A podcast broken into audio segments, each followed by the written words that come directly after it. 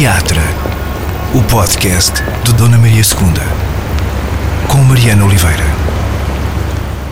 Neste teatro onde conversamos, ele já foi, pelo menos, uh, Jorge Danton, na peça que, aliás, está em cena no teatro, neste momento em que dizemos neste momento.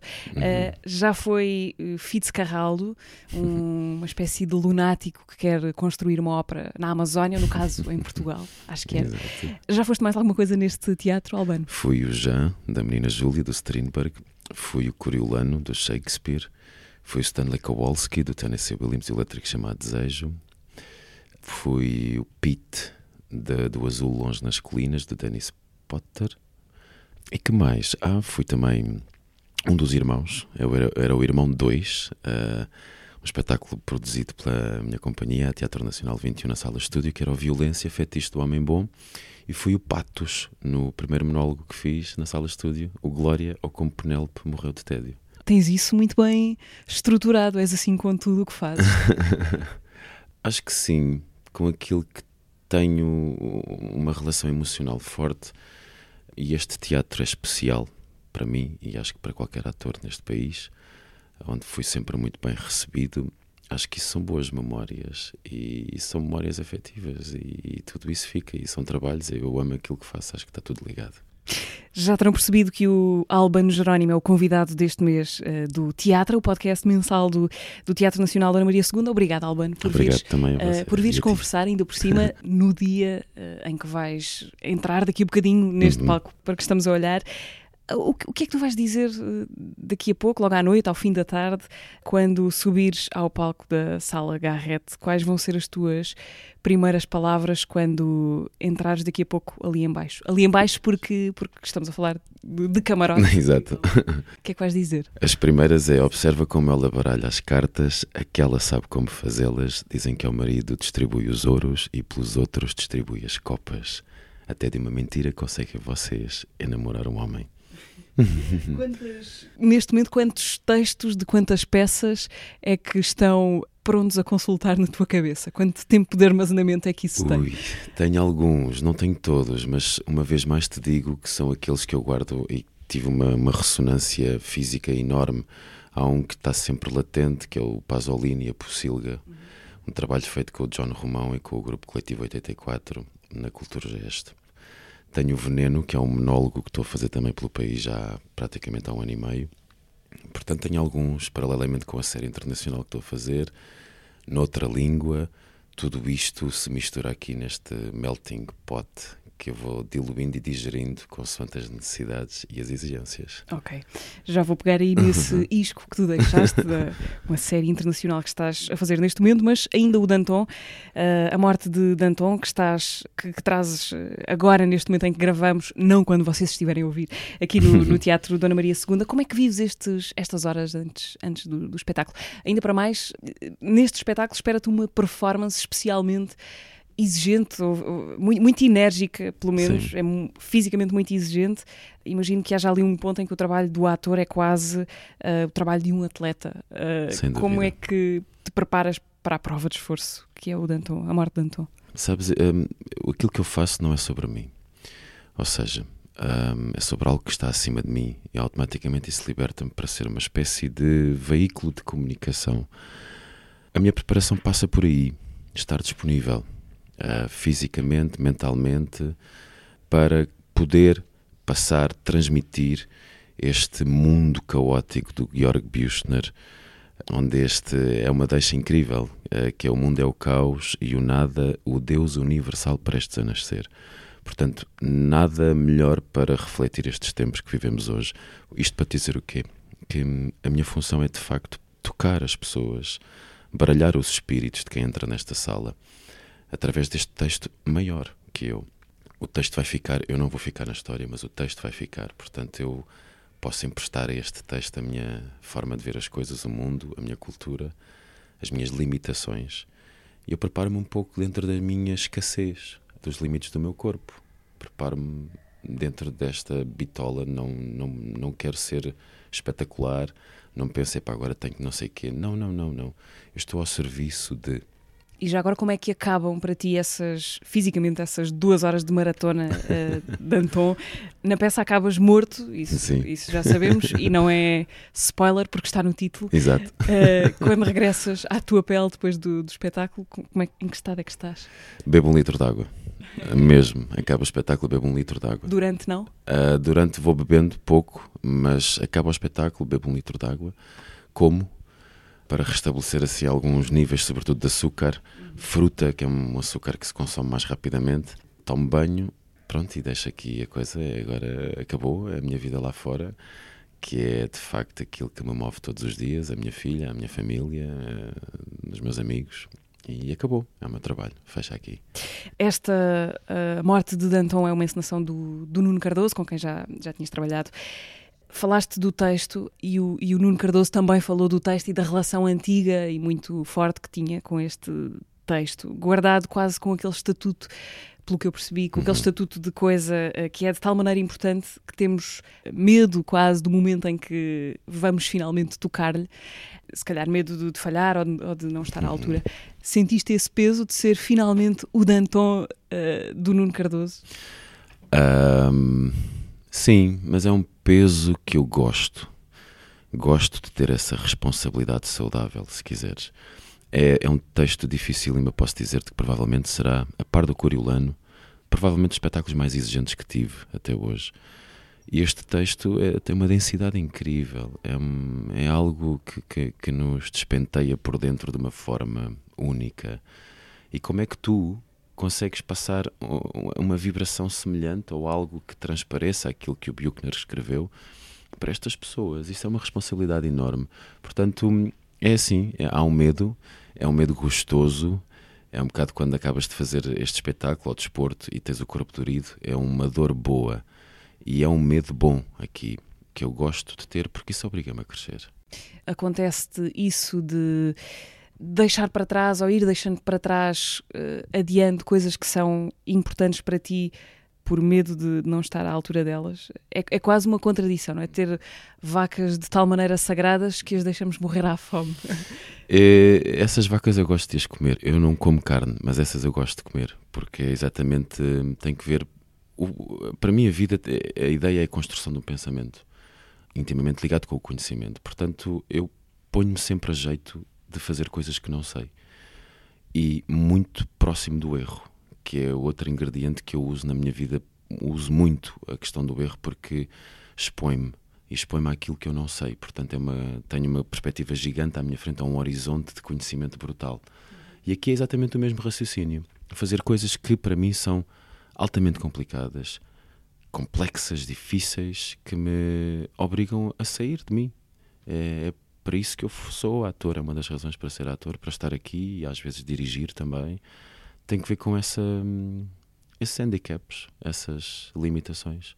Daí a minha primeira instalação ter sido uma ópera, porque nunca pensei fazer uma ópera na vida e de repente tudo se conjugou para este código de cena. Tem que ver com aquilo que eu não conheço e que quero conhecer. Deixa-me perguntar-te ainda sobre a morte de Danton, que é uh, genericamente um texto sobre sobre revolução e revolucionários, no caso a Revolução Francesa, mas se calhar sobre qualquer revolução. E o Jorge Danton é alguém que passa de, de carrasco a vítima. Uhum. Achas que sim? Achas que ele é uma vítima? É um bocadinho tudo isso. Claramente não é só uma vítima. Um, ele foi um pequeno animal, este Danton, não é? Uhum. Foi um sanguinário. São jogos, são arquiteturas mentais que são expostas pelo Buchner de uma forma incrível onde ninguém de facto é declaradamente inocente ou vítima. É tudo um pouco. Ah, mas há uma particularidade neste Danton que me apaixonou desde, desde, desde o início. A ideia de que, de que a beleza, toda ela, foi, foi dispersa e foi diluída pela beleza, pelo conceito de beleza. E a beleza, por sua vez, foi espalhada por corpos. Então este Danton, de certa forma, anda em busca desta beleza nos corpos variados que encontra e daí querer construir este mapa em mosaico de beleza. E é esta composição de beleza, esta procura, esta busca, esta ansiedade, esta sede que o deposita numa espiral incontornável, ou seja, é impossível de parar, que o, que o leva até à morte. Uh, e se calhar tem a ver também com num certo sentido, uma revolução tem, alguma, tem sempre alguma coisa de desilusão, porque em, em algum momento alguém vai achar que não se foi, que não se foi longe o suficiente Sim. ou que não se fez, uh, que, se, que, se, devia ter ido mais longe. Encontramos este, este modelo ou estas, estas formas de pensar em, em noutros processos revolucionários. Sim, sem dúvida. Eu acredito que as revoluções, todas elas, não se ganham ou se perdem, elas se transformam. E nessa ideia, o que é exposto é um bocado o modus operandi das cabeças pensantes dessa altura. E aqui o que está exposto é exatamente isso. São estas cabeças que pensaram o quê, como. A revolução é só um caminho para essa exposição, acredito eu. A morte de Danton já foi à Roménia. Como é que já. foram essas apresentações? Foi, foi, em português, não é? Portanto, tinha um espetáculo legendado. Exatamente, mas foi incrível.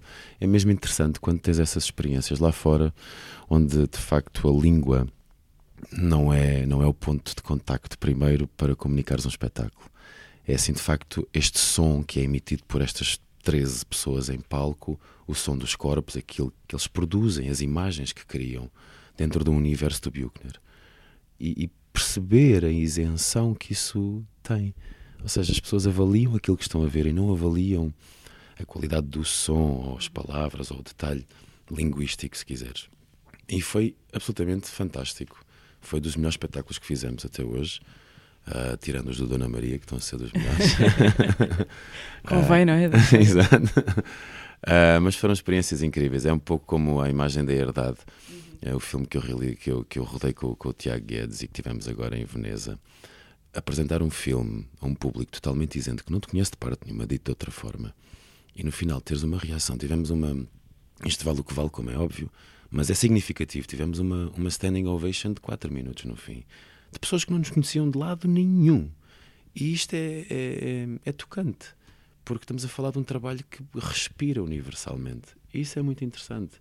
É uma comunicação desenvolvida, feita, criada para comunicar aqui, ou na Roménia, ou em Itália, ou seja onde for. Isso é, são objetos artísticos livres, isso eu acho muito interessante.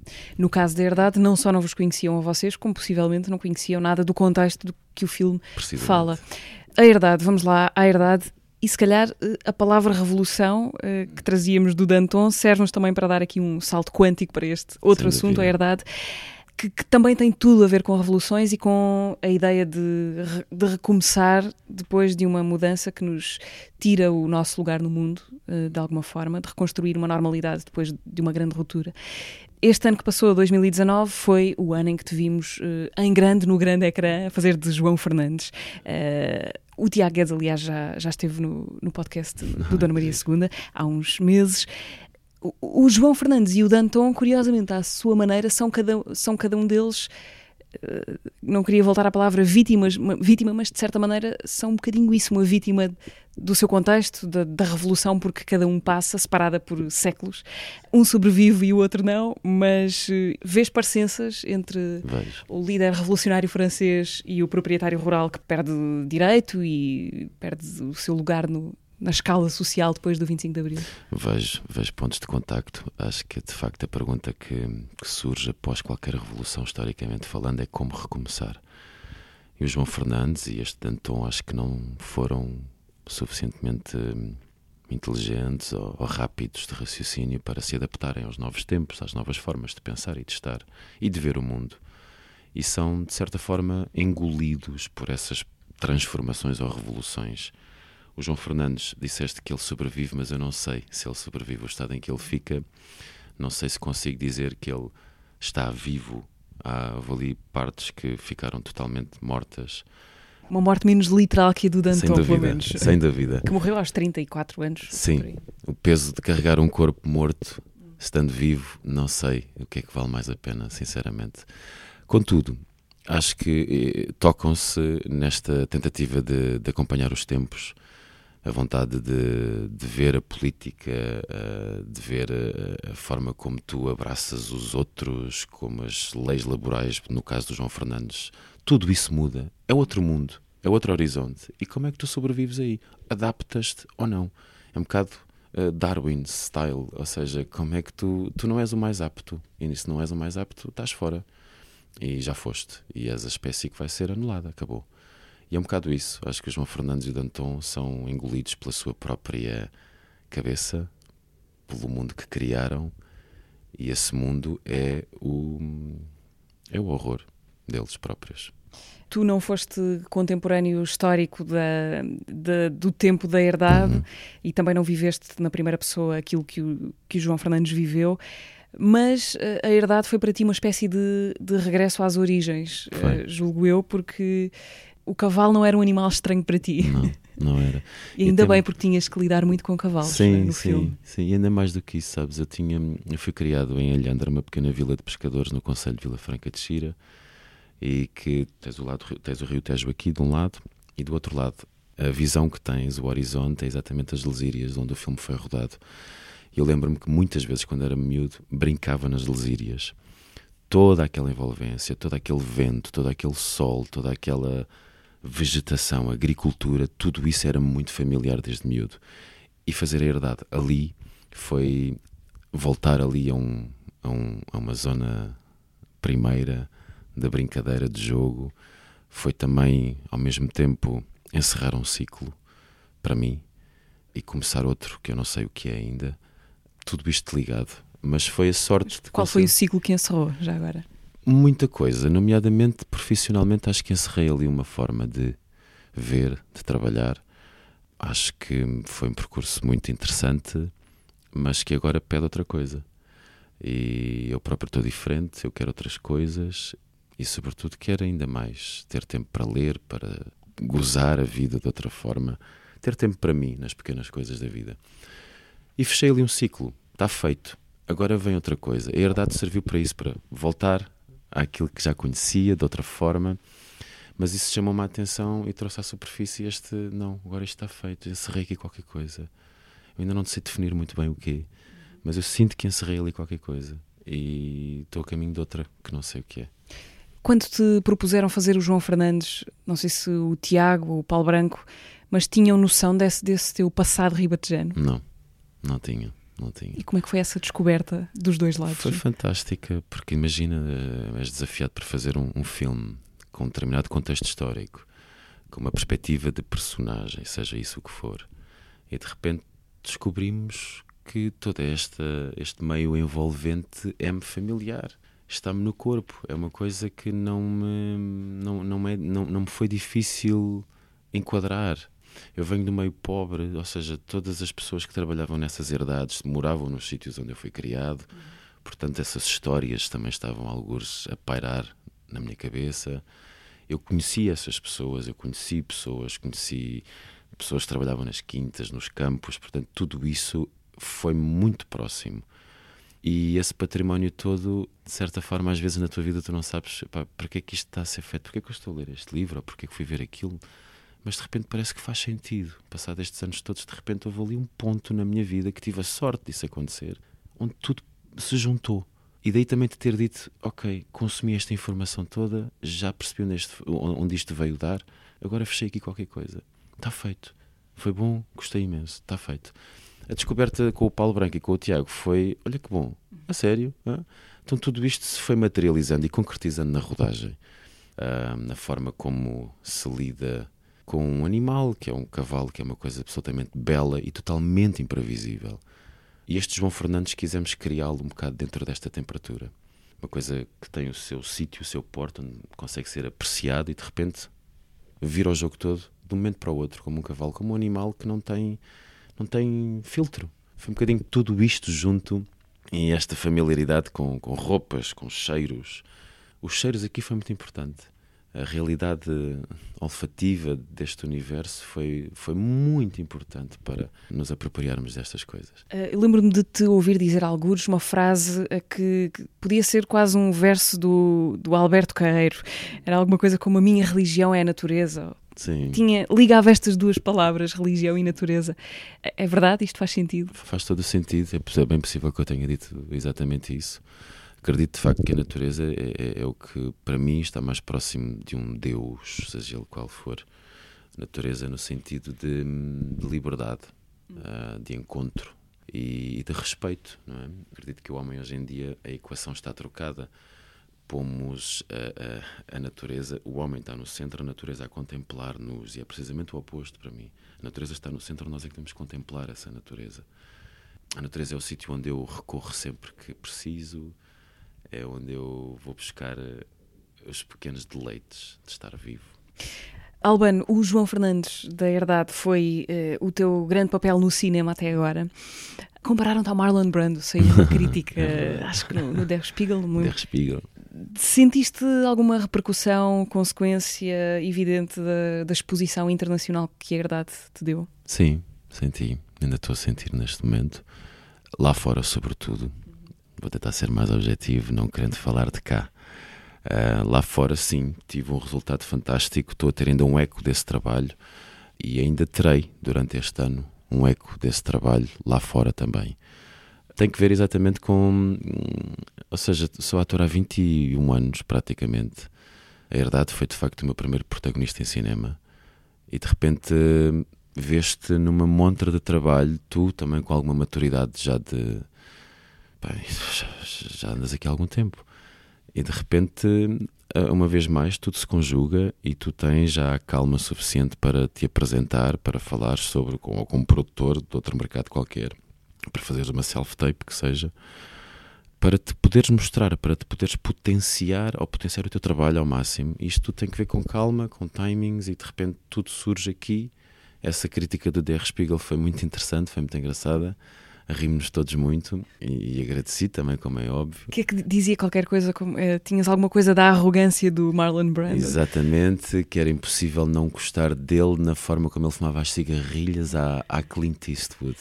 Portanto, tudo isto foi muito engraçado. E é engraçado ver como é que de repente o teu trabalho, uma vez mais, longe de qualquer preconceito ou julgamento, e olham para o teu trabalho pura e simplesmente e analisam-no. É só isso, não é nada mais não tem que ver com o que fizeste ou deixaste de fazer. É o teu trabalho ali, agora. Isso é muito interessante, é muito saudável. Cá é difícil ter isso, não é? Porque as pessoas já te conhecem de muitas outras coisas.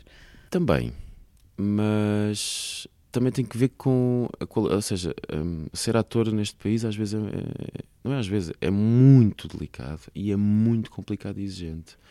Eu não consigo sobreviver com o vencimento de teatro, por exemplo. Eu faço teatro sempre com antecede uma novela ou, ou, uma série onde eu consigo armazenar um bocado ao espírito de formiga para poder fazer teatro. Eu, por ano, tento sempre fazer três espetáculos de teatro por ano, uma média. Há uns que faço cinco, outros que faço dois. Mas é mesmo, tem que ver com a minha liberdade, com aquilo que eu quero fazer. Fazer teatro para mim é mesmo de facto por amor. Sei lá, podemos pensar que na Alemanha um ator na Schaubühne, que teve aqui recentemente, ganha uma média de 5 mil euros mês. Um ator. Portanto, aqui a média até tenho algum receio de dizer, mas que vou ser simpático 1250 e já estou a ser bastante generoso. Portanto, isto para te dizer o quê? Que isto de ser ator e esta coisa de as pessoas conhecerem o teu trabalho, nós temos que de facto multiplicar-nos por várias frentes de trabalho, porque senão não conseguimos viver. E é fácil, nomeadamente quando fazes televisão, colocarem-te um rótulo de determinada coisa ou determinada personagem, mas isso tudo são fases eu sou um ator, ponto. Hoje faço isto, amanhã posso fazer aquilo. O meu sonho seria de facto chegar a um ponto onde só fizesse aquilo que eu gosto, ou que eu gostaria de abraçar artisticamente. E isso seria teatro? Ah, sem dúvida. Toda a minha educação é em teatro. A minha base é teatral. E é onde eu consigo aprender mais. A maturação daquilo que me é passado é muito mais diluída, muito mais filtrada e que consigo sentir no meu corpo de outra forma. E o teatro seria, sem dúvida, a minha primeira escolha, sim.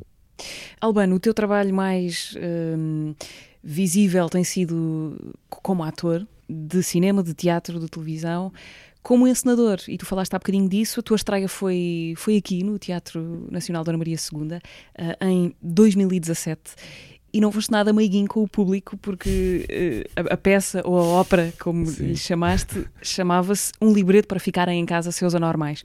Eu sei que o texto é de uma adaptação do Rodrigo Garcia, portanto, mas ainda assim não costumamos ouvir, não costumamos ser interpelados daquela, desta forma arruaceira nos títulos dos nos nomes do, é dos espetáculos. E eu acho que se calhar ainda vou conseguir aqui espremer um bocadinho mais a palavra revolução porque é isso que acontece no final daquela ópera tropical um, em que o Fitzcarraldo eh, tenta evangelizar-nos com os seus delírios musicais, mas no fim uh, falha tudo. O Fitzcarraldo falha, a música falha, mas, mas a revolta acontece. Exatamente, exatamente. Tem que ver com estas. Hum, na altura também tinha que ver com o contexto europeu, troika, de estarmos a ser completamente sugados e descaracterizados com esta, se quiser, esta, esta descaracterização permanente ou transformação da cidade de Lisboa, por exemplo. Como é que tu de repente tens, não tens lisboetas em Lisboa? Tens 80% de estrangeiros, não é? Ou seja, como é que essa invasão do estrangeiro te transforma, como é que isso te pode catapultar para uma revolução ou para um conformismo? E onde é que tu te situas enquanto público, enquanto executante? Uh, essa ópera de facto foi uma mescla, foi tropical. Tínhamos bailarinos da Olga Roriz, tínhamos uh, a Karina Abel. A ópera foi toda composta por de base, libreto e composição e partitura toda de raiz, com instrumentos que não eram convencionais de ópera. Um dos primeiros textos do Rodrigo Garcia tivesse ficado em casa seus anormais, onde a escrita dele para mim uh, estava mais viva e livre de qualquer versão ao olho mais económico ou mais mercantilista, se quiseres. Eu adoro o Rodrigo Garcia, mas acredito que o início do Rodrigo tinha uma vibração que hoje não tem. E este texto é, das, é da fase inicial, portanto, quisemos buscar isso, besuntar estas palavras todas com esta concepção à prática, para fazer sobressair exatamente hum, o que o Rodrigo fala, que é muito próximo do osso, não é da carne nem da pele, é do osso, uma coisa muito crua, seca e quisemos trazer à, à, à tona e partilhar com o público esta beleza destas palavras cruéis e horríveis. Quando, quando te pões a ti próprio no papel de encenador, embora no, no, no libreto eras o Fitzcarraldo, portanto também, eras, também entravas, eh, mas quando te pões a ti próprio nesse papel, tens mais liberdade porque, porque podes mexer os cordelinhos todos, não é? Tu é que decides, ou tens mais liberdade quando és ator, apesar de teres um texto para cumprir e para corresponder à ideia de, de outro encenador? É diferente. Uh, na, na ópera foi um misto, foi deixa-me cá juntar, eu vou fazer o papel de encenador porque de facto existia a premissa no espetáculo de poder mudar a qualquer altura uhum. uma coisa que tivesse a acontecer. Então quisemos ter essa, esse pequeno nervo presente no espetáculo. E aconteceu muitas vezes mudar coisas ali na hora. Eu era um encenador, podia fazer aquilo que eu quisesse. e não era essa okay, a premissa. Uma vantagem. Uma vantagem. Mas lá está, o foco aqui está aquilo que tu queres comunicar. E enquanto ator ao serviço de um encenador, como aqui, eh, aquilo que eu comunico, a qualidade daquilo que eu quero comunicar também é diferente. Portanto, o meu papel é outro. E a minha mãe sempre me disse: tens que saber o lugar que tu ocupas nas coisas. E eu sei muito bem o lugar que eu ocupo numa estrutura, num espetáculo, num filme, mas quando sei o meu lugar, ocupo até não poder mais. É um bocado essa a ideia. Na ópera dirigi e quis ser encenador para ser um bocado um ditador daquela, daquele objeto. E aqui sou o Danton e o meu espaço do Danton é amplo, mas quero ocupá-lo na plenitude, obviamente com o mestre, que é o Nuno Cardoso. É? Tens assim uma espécie de magnetismo para personagens fortes, os maiores do que a vida, como costumamos dizer. Só nestes exemplos que falámos aqui, o Danton, o João Fernandes, o Fitzcarraldo também. Uh, o que é que achas que no teu perfil de ator uh, chama esse tipo de papéis? Imagino que a estatura ajude, não é? Sim, acho que passa por alto. aí. sim, sim, acho que passa por aí. Um, não sei, acho que não, não, não sei se vou conseguir responder muito bem à tua pergunta.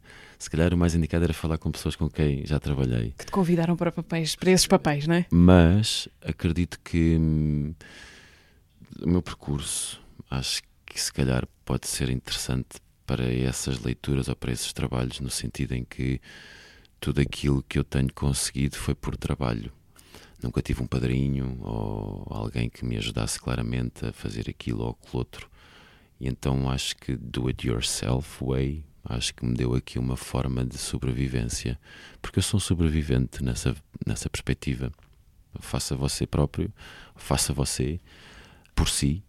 Acho que me deu aqui uma estaleca, acho que me deu aqui uma forma de olhar as coisas e de me valorizar e respeitar o meu trabalho fui-me educando com os meus colegas ao longo de todo este percurso, destes anos todos, com os ensinadores, como é óbvio, com o pessoal técnico todo, tudo faz parte do mesmo bolo. E então fui-me educando. E acho que essa educação on my own, acho que me deu aqui uma forma de estar e de ver as coisas e talvez me tenha conferido aí uma, uma perspectiva mais dura, mais seca de sobrevivência se calhar acho que é mais esta palavra que fica para estas personagens todas. Houve outra que não te falei, outro espetáculo que eu fiz com o Carlos Pimenta, que é dos textos que mais volta e meia mergulho lá. E não te disse isto, que é o Quarteto do Werner Müller. Porque é um texto que, me, que é uma espécie de lenta caligrafia da morte, aquilo. E que também está intimamente ligado com o Danton, nessa lenta caligrafia da morte. Tudo isto são fantasmas. Eu sou algo, alguém possuído por fantasmas e que volta e meia uns falam mais alto que outros. E uso-os quando eu preciso também. Não sou escravo destes fantasmas, eu mando nestes fantasmas e solto-os quando quero. Mas acho que é isso, acho que toda esta, esta minha aprendizagem, este meu caminho, uh, vir de um meio escasso, uh, tudo isto me deu uma urgência, uma necessidade. É um bocado como. Eu não faço coisas para ter currículo, percebes? É, eu faço coisas porque eu preciso. É a minha forma de comunicar por excelência, eu não tenho outra. É, é como eu falo melhor, é, é, em palco ou a trabalhar. Então acho que isso misturado com uma urgência, com uma necessidade que eu tenho, com factos da vida, acho que me conferiram de certa forma aí um, uma imagem para essas pessoas me escolherem para fazer esses papéis. Falaste de fantasmas, hum, isso lembra-me outro lembra-me em Associação Muito Livre, hum. outro papel que tu fizeste recentemente em, em televisão. Não foi uma telenovela, mas tinha uma, uma telenovela lá dentro. a Sara, a série da, da RTP, escrita pelo Bruno Nogueira e realizada pelo Marco Martins. E por que eu me lembrei do fantasma? Porque na, na Sara tu eras uma, uma personagem sem nome, acho que não tinhas nome, eras o agente. O agente. E eras uh, uma espécie de, de fantasmagoria da Sara. Exatamente. Uh, estavas a representar o estado mental de outra personagem. Sem dúvida. Era isto. O que é, que, é que dizia o teu guião? O que é que te disseram que ias fazer? disseram um bocado isso. Olha, eh, vais fazer uma espécie de alter ego da Sara e não sabemos como é que isto vai resultar, mas bora experimentar. Então, olha, isso foi uma felicidade incrível, poder fazer um trabalho livre, com uma qualidade logo à partida acima da média, o texto, o argumento, o Marco Martins. Foi trabalhar com pessoas que tu já conheces, com uma, uma matéria-prima incrível e a possibilidade de seres livre. Tudo isto misturado foi. Nós não queríamos saber o resultado. Vamos divertir-nos. E então cada cena era um jogo. E, e foi isso que fizemos. Então foi-se descobrindo este, esta gente que era de facto esse, esse fantasma que andava ali a pairar, que a grande dificuldade foi não dar logo a entender ao início que era só uma espécie de alter ego. Uh, isso foi muito bem urdido pelo Marco, uh, mas foi uma viagem de liberdade e de gozo puro. É, por acaso é com muita alegria que me lembro disso. Uh, na verdade, tu tiveste de, de lidar com cavalos, na Sara tiveste de lidar com ratinhos. Exato. Toda a gente tinha muita impressão do rato, mas não me fez impressão nenhuma. Uma vez mais, quando eu era miúdo, uh, eu vivia num, num bairro uh, que se chama o Bairro da Cheia, que era ao lado da Quinta da Fé. Uh, então era um bairro que tinha desde ciganos, peixeiros, pá, pretos, brancos, amarelos, tinha pá, uma fauna inacreditável, que hoje é um património incrível tê-lo aqui dentro. E, eu, e tínhamos numa quinta ao lado que estava a ser construído coisas e tinha lá ratos pelo meio. Nós pegávamos nos ratos, pegávamos nos sapos, punhamos sapos a fumar. Éramos muito cruéis como crianças. Portanto, toda essa realidade de animal, de mexer, não, não tenho, não, a mim não, não me faz impressão nenhuma. Mas na altura foi incrível. Porque aquilo, o rato. Pá, supostamente o rato não deveria sair de um sítio e saiu. E eu apanho o rato ao contrário. E eu agora como é que vou mudar o rato? Não mudei, então comecei a fazer assim com o rato. Pá, aquilo foi. Lá está estar disponível para aquilo acontecer. Uhum. E esse trabalho foi muito à base disso. Bom, tu já fizeste mais ou menos isso, eu não vou tentar descrever mais a cena do ratinho, mas posso deixar-vos o convite porque a série está novamente online uh, no RTP Play, portanto aproveitem se não viram. É logo a tua primeira entrada na é, série, acho eu, a cena é, do, do ratinho. A, a Sara, a série, faz muitas coisas e uma das coisas que faz é, é uma espécie de paródia ao meio das telenovelas, uh, às pessoas, aos códigos, a forma de, das pessoas uh, se comportarem. E a Sara, a atriz, que está a atravessar uma espécie de crise e está completamente deslocada daquele universo, mas tem de fazer aquilo porque precisa de, de ganhar a vida, no fundo. Achas que há muitos atores em Portugal que olharam para aquilo e se sentiram como a Sara uh, se sentiu na telenovela Sangue de Paixão? Sim, acho que sim, acho que sim. Acho que é inevitável tu volta e meia questionares o caminho, questionares se, queres, se é isto que queres fazer, uh, porque isto é uma profissão bastante exigente, uh, dura. E sim, muitos atores que veem a novela como uma forma de ganhar dinheiro, artisticamente um produto menor. Acredito que existam muitos atores que tenham esse pensamento. E de facto, às vezes é isso que acontece, não é? Um, estamos a falar de uma indústria. Para mim, se existe o conceito de indústria em Portugal, não é no cinema, é na televisão. Acho que temos sim tudo muito bem montadinho, é um esquema infalível, onde aquilo é uma máquina. E, e nós, a partir do momento que aceitamos entrar naquela máquina, temos que jogar sobre essas regras, não é? E é o que é, e vale o que vale. E ainda bem que existe, porque é de facto uma plataforma incrível para todos nós termos trabalho e termos outro tipo de vencimento. Mas sim, falando artisticamente, são poucos os produtos que ah, desejam mais ou querem ir mais longe. Tirando séries eh, que rasgam um bocadinho mais o conceito ou que arriscam mais, desde a escrita, desde a realização. Mas as novelas têm um formato, um formato muito, muito próprio. Tirando raras exceções onde apanhas alguém que coordena esse projeto que tem um input criativo outro dentro da lógica de novela, que é muito quadrada a lógica. Agora, a forma como percorres esse quadrado é que pode ser um bocadinho diferente, não é? Podes maquilhar a coisa mais ou menos e pode ser mais ou menos interessante. E às vezes não é tão interessante. Eu tenho tido a sorte de fazer coisas que, no formato de novela, epá, que me empurram para um trabalho exigente. Estamos a falar, às vezes, novelas de um ano, gravar de segunda a sexta, quase 8 horas por dia. Portanto, estamos a falar de uma coisa bastante exigente. Fazemos mais que um episódio por dia. Portanto, isto é muita fruta. Em cinema fazes uma, duas cenas, em novela fazes 30 e tal cenas por dia. Portanto, tudo isto é para as pessoas entenderem também a estrutura das coisas. E tive a sorte sempre de ter algum projeto ou outro que me estimulassem num sentido criativo ou de trabalhar com colegas de trabalho que me estimulam também. Mas sim, acho que temos um pouco de tudo. Hum. A tua personagem na Sara tem uma frase, eh, logo nas primeiras cenas também julgo eu, eh, quando está a tentar convencer a Sara a fazer a telenovela, que não quer porque é uma atriz do, do cinema e de outros, eh, conceituada de outras uhum. andanças, mas ela, ele diz-lhe que não, não podemos ser preconceituosos, podemos, acho que é qualquer coisa do género, podemos desistir do teatro, do cinema e dos recitais de poesia, mas não podemos desistir das contas de supermercado.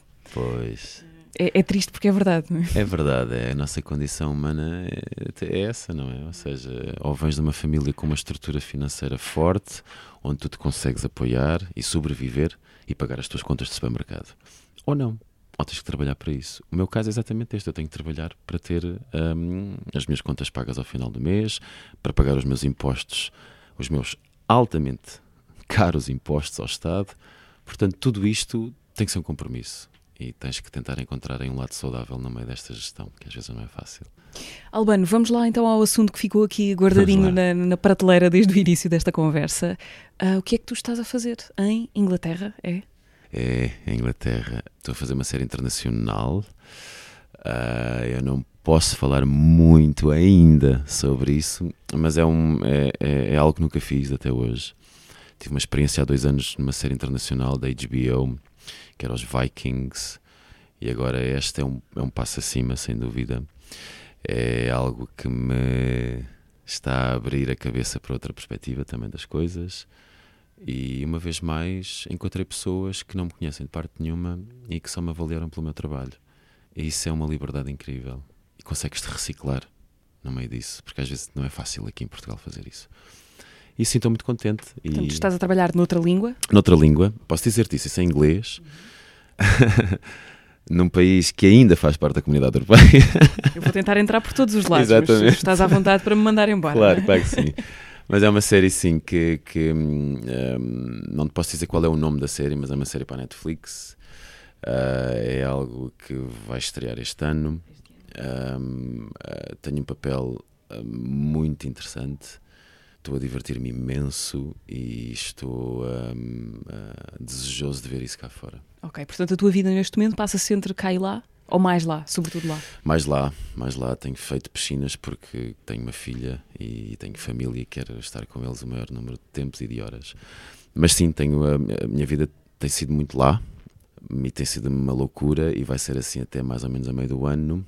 E depois logo vejo, tenho a seguir o, um filme do Edgar Pera para fazer a partir do Fernando Pessoa, onde vou fazer o Álvaro de Campos, que é algo que está completamente a, a, destabilizar, porque é algo gigante. O Fernando Pessoa assusta-me, a obra de Fernando Pessoa assusta-me, porque é uma, é uma vertigem, é uma coisa maior, é incrível, é, é mesmo assustador.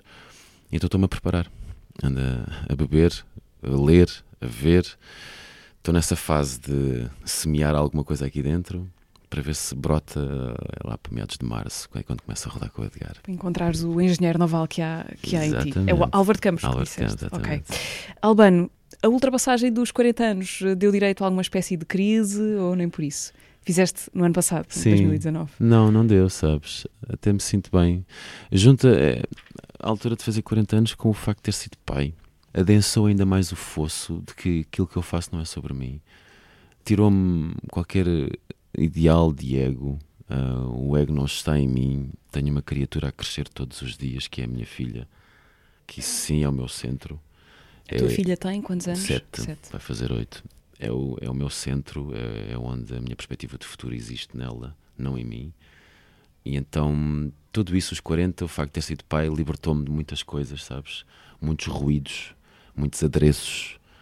E hoje em dia estou mais livre, estou mais leve mas contaminou tudo na minha vida, desde a alimentação, desde a forma como as coisas que eu tenho em casa, o meu guarda-roupa. Tenho aquilo que uso, não tenho aquilo que poderei vir a usar um dia. Não, tirei tudo. Portanto, é uma limpeza. Há aqui, de certa forma, uma depuração de lixo. E é isso, eu quero me tornar livre. Eu, eu não vou levar nada comigo quando morrer. Um, e é um bocado essa a filosofia. Eu não quero levar nada comigo. Eu quero é aproveitar a minha vida enquanto estou aqui e respeitar os outros. É só isso. Albano, vamos eh, a seguir para uma parte final de perguntas um bocadinho mais rápidas. Antes disso, queria que ouvissem, que lembrássemos, num minuto, pouco mais do que isso, a passagem do Vils do Alexandre Farto pelo teatro do mês passado. Eu nunca sei o que é vou encontrar por trás. E isso é parte do trabalho, é, é deixar que o próprio local e que as próprias camadas consigam contar parte dessa história. E é nessa interação com o, o acaso, com o caos, que deixa o próprio edifício ditar um bocadinho da obra. E vai ser para mim um, um fechar de um ciclo dos últimos 10 anos, basicamente. Eu ando a tentar fechar um ciclo, ciclos há muito tempo. basicamente o que eu tento fazer é fazer um, um slowdown, vá. Tento fazer a minha parte, mas acho que é um princípio de todos os artistas também tentar abrir portas a outros. Grafite é uma coisa muito particular, é uma coisa que é um jogo que se joga numa cidade que muitas vezes trabalha em não lugares e em sítios que estão muitas vezes esquecidos. Uh, nunca também deixei de fazer grafite. É a parte daquilo que eu faço, o que eu faço aqui é arte, o que eu faço grafite é outra história. A cidade não é a cidade sem os artistas que participam nela. Como artista não acredito em limites, uh, muito menos na expressão artística e no espaço onde deve existir. O Vils foi o convidado do podcast do Dona Maria II no último mês. Podem ouvir todas as conversas do teatro no Spotify, no YouTube e também no SoundCloud. Albano, vamos lá então um, começar uh, a encaminhar-nos para o fim disto. Queria pedir-te uma sugestão de alguma coisa que tenhas lido, uh, ouvido, visto. É livre que queiras deixar como sugestão? Claro. Uh, aquilo que eu estou a ler neste momento, a preparar-me para o próximo trabalho, é o livro do Desassossego que estou a reler. É um livro intemporal, eterno. Interminável. Interminável. É um livro incompleto, de uma pessoa incompleta, imperfeita, uh, com ângulos. É, é, incrível, é um universo fantástico. Recomendo sempre, quem já leu, que volte a ler, porque o impacto será sempre diferente e a descoberta nova. Sempre, sempre. Uh, musicalmente, posso dizer-te o Room 29, que foi assim das descobertas mais incríveis de 2019 para mim, do Chili Gonzalez. É uma colaboração, portanto são dois. A história deste, deste álbum é incrível, foi uma das coisas que me fascinou. Musicalmente é incrível o álbum, mas foram dois músicos que tiveram um desgosto de amor, os dois, e refugiaram-se num hotel no quarto número 29 e começaram e fizeram este álbum lá dentro. É tão simples como isto. E o álbum é qualquer coisa de maravilhoso. Mais recomendações. Uh, espetáculos. Vi aqui no Dona Maria dois espetáculos absolutamente incríveis. Uh, Ibsen House e o Ricardo III eu já tinha visto em, em Berlim, na Schaubühne. Pronto, é a oportunidade, foi a oportunidade de vermos uh, espetáculos inacreditáveis. Albano, queres dar a alguma história conhecida do teatro, do cinema, da literatura, um fim que essa história não teve? Podes alterar um fim, podes dar um fim, continuar uma história qualquer? Apetece-te responder a este desafio? Um, acho que não. Gosto da crueldade dos fins. Nem todos os fins são cruéis. Não? é? Sim, mas gosto sobretudo desses que nos dão a possibilidade de outros fins. Eu gosto quando se opta por um fim. Gostava que eu visses agora uma pergunta de alguém com quem imagino que tenhas passado muito tempo eh, em 2019, ou antes disso, mas pelo menos em 2019, em- nas leads da, da promoção. Então vou-te pedir que ouças e depois já conversamos. Olá, Albano. Eh, Então aqui vai a pergunta. Há algum papel que ainda não tenhas feito, mas que gostarias muito de fazer em palco? Portanto, a pergunta é do Tiago Guedes, eh, com quem tu fizeste a herdade, falámos aqui dele eh, várias vezes. O Tiago já foi convidado também do podcast do, do Dona Maria II. O que é que queres dizer ao Tiago? Ah, por acaso gostava. Há vários, mas vou dizer só um. Se calhar vai ser um lugar comum, mas tem que ver com a densidade do papel e com aquilo que ele alcança e com o desafio que é. É obviamente a falar do Hamlet, do William Shakespeare. Gostava muito de fazer. Se calhar o Tiago poderia ser uma pessoa para dirigir. Ok. Podemos ter então aqui a semente de um, quando virem no futuro o Hamlet encenado pelo Tiago Guedes Olha, com o Albano. Jerónimo como protagonista. Foi aqui que, que Que esse nasceu. projeto ac- acabou de, de começar. Exato. Albano, alguma vez na tua eh, vida cobraste aos responsáveis pelo assunto o teu nome de batismo? Já, muitas vezes, epá, então não, foi quando era miúdo odiava o meu nome, o que eu sofri, eu fui vítima de bullying. E hoje já sei que foi bullying. Porque Antes não tinha nome, não é? Exatamente, antes tipo, epá, estou a ser mal educado, não me maltratem, basicamente era isso. Mas Albano rima com muitas coisas riquinhas que tu possas imaginar. Albano, nasceste no cano eh, e por aí fora, eh, pronto. E então Albano era das duas uma, ou eras militante do PCP ou eras talhante. Então andava aqui entre estas duas perspectivas sobre este nome. Hoje em dia já estou em paz com esse nome. Até tem uma história bastante bonita por trás que tem que ver com. hum, é um nome de família que passa de geração em geração. E o meu bisavô já tinha, o meu avô já tinha, o meu pai era albano, portanto eu também sou albano. Ah, mas no que depender de mim vai ficar por aqui. Acabou a linhagem dos Acabou albanos. a linhagem dos albanos. não quer maltratar o meu filho. A tua filha Ainda, não, pá, não pois, ainda pensei com- à minha filha chamá-la Albano, mas não deu, acho que não colava muito bem. Não. Albano, muito obrigada por teres Obrigado a vindo conversar aqui ao podcast do Dona Maria II. Uh, bom espetáculo, logo à Obrigado. noite e nos próximos uh, dias também. O episódio do teatro com o convidado de hoje, o Albano Jerónimo, já pode ser ouvido no Spotify, no SoundCloud e também no YouTube. O teatro é o podcast mensal do Teatro Nacional Dona Maria II. Podem ouvir-nos sempre em qualquer um destes canais. Obrigado, Albano. Obrigado a e ti. a vocês que nos ouvem, até ao próximo mês.